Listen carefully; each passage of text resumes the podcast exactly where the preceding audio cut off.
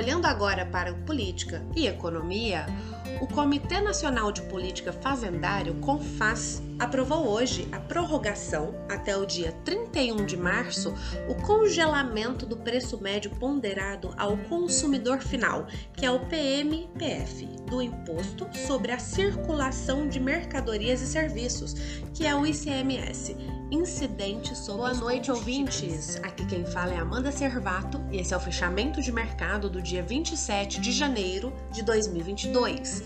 O Ibovespa fechou em alta de 1,19% aos 112.611 pontos. O volume negociado no dia ficou em 35,1 bilhões.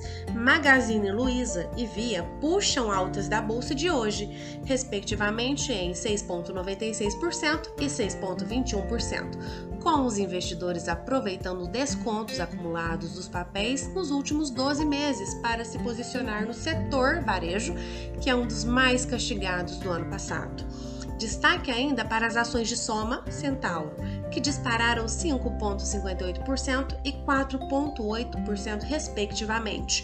A reportagem do Valor informou que essas empresas estariam no alvo para aquisições da Arezo, que fechou em queda de 2,74% após anunciar oferta primária de ações.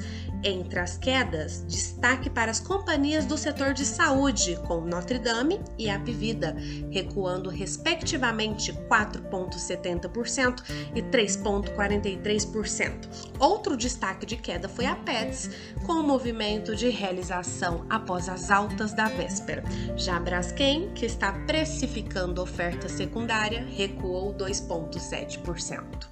Olhando agora para política e economia, o Comitê Nacional de Política Fazendário, CONFAS, aprovou hoje a prorrogação até o dia 31 de março o congelamento do preço médio ponderado ao consumidor final, que é o PMPF, do Imposto sobre a Circulação de Mercadorias e Serviços, que é o ICMS, incidente sobre os combustíveis. O DI para janeiro de 2023 subiu 16 pontos base na sessão estendida a 12,24%.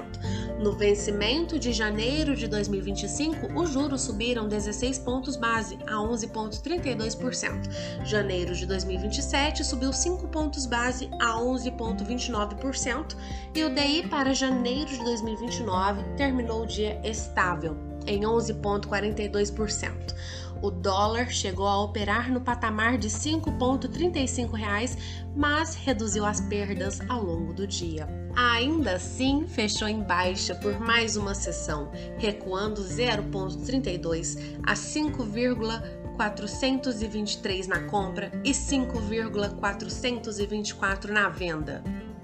Em mais um dia de fortes oscilações, as ações americanas registraram mais um pregão de perdas, incorporando as mensagens do Fed sobre os juros, mas refletindo dados positivos do PIB e os números de lucros corporativos. Em Nova York, o Dow Jones caiu 0,02%, o S&P dessa forma recuou 0,54% e o Nasdaq fechou em queda de 1,40%. As bolsas europeias têm o terceiro dia seguido de ganhos. Os bancos puxam a alta, enquanto as ações de tecnologia caíram. O índice Eurostock 600 fechou em alta de 0,51%. A decisão do Fed se faz sentir também nas bolsas asiáticas, que registraram forte queda. A bolsa de Nikkei no Japão caiu 3,11%, enquanto a bolsa de Xangai na China recuou 1,78%. No mundo das criptomoedas, o Bitcoin amanhece em terreno positivo e é negociado a 37.706 dólares nessa manhã, em sinal de otimismo dos investidores sobre o resultado da reunião do Comitê de Política Monetária do Federal Reserve, que é o Fed. Em relação às últimas 24 horas, os ganhos são de 2,7%.